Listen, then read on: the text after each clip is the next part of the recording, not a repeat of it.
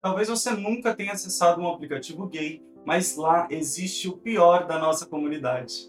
Existem pessoas que precisam o tempo inteiro rotular aquilo que não gostam. Não gostam de afeminados, não gostam de pessoas acima do peso, o emprego tem que ser melhor que o meu, deve ter carro, deve ser mais alto que eu, deve ter um corpo másculo, não pode ter tantos pelos, não pode tanta coisa. E qualquer pessoa que não se encaixe nesses padrões, bem, como ela está lidando com isso?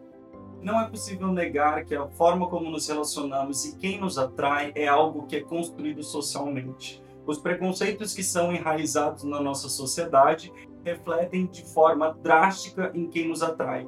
Não é à toa que as pessoas nos aplicativos gay geralmente tendem a ter o mesmo perfil onde elas não querem afeminados, onde elas não querem pessoas acima do peso, onde elas querem pessoas extremamente brancas, onde elas querem pessoas que tenham um corpo muito másculo. E se a gente olha para a sociedade, como nós nos construímos, aquilo que nós tornamos belo e aquilo que repudiamos e colocamos à margem, colocamos como a escória, também se reflete na hora do sexo.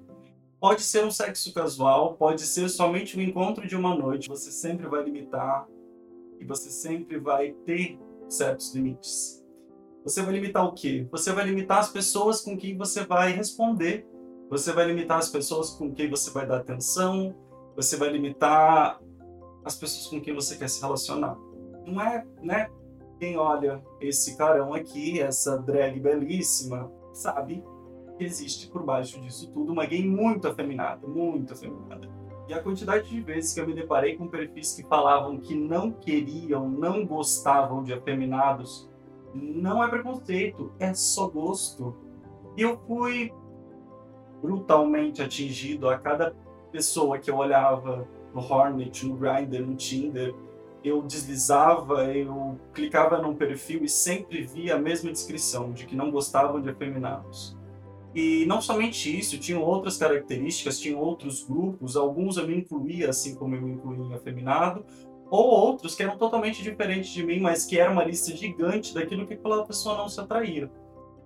E bem, a gente pode vir a falar no futuro sobre a questão do gosto e como o nosso interesse sexual ele é despertado, ele é moldado, ele é construído em cima de todos os padrões que a nossa sociedade tem.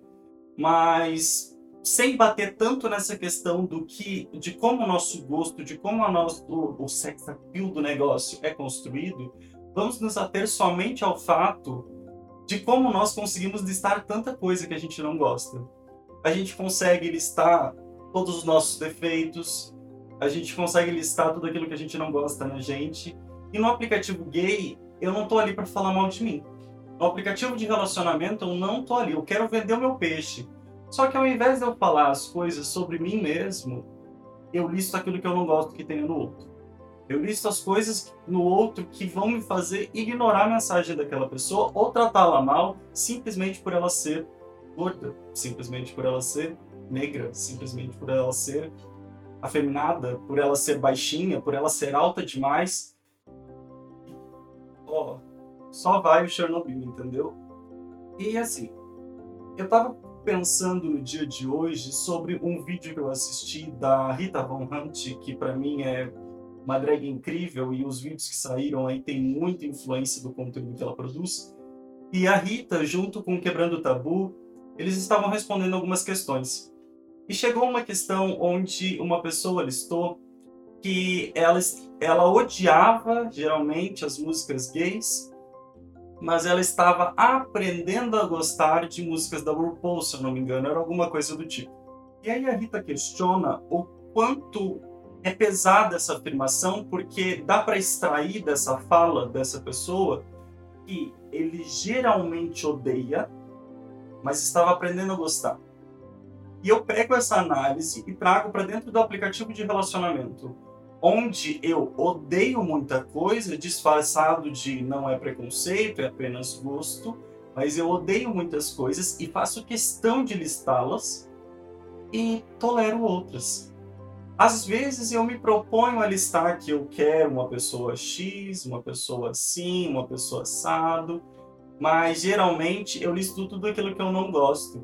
E quando eu listo que eu não gosto de pessoas gordas e vem uma pessoa gorda conversar comigo, ela tenta, às vezes, ou às vezes ela vai esbarrar, ela vai parar no meu perfil, ela vai olhar e vai dizer: Poxa, ele não gosta de pessoas gordas. E eu sou uma pessoa gorda. E se no momento em que ela entrou no meu perfil foi porque ela tinha algum interesse em mim, no momento em que eu digo para ela que o corpo dela não é atrativo para mim, eu gero, eu coloco um pouco de pólvora.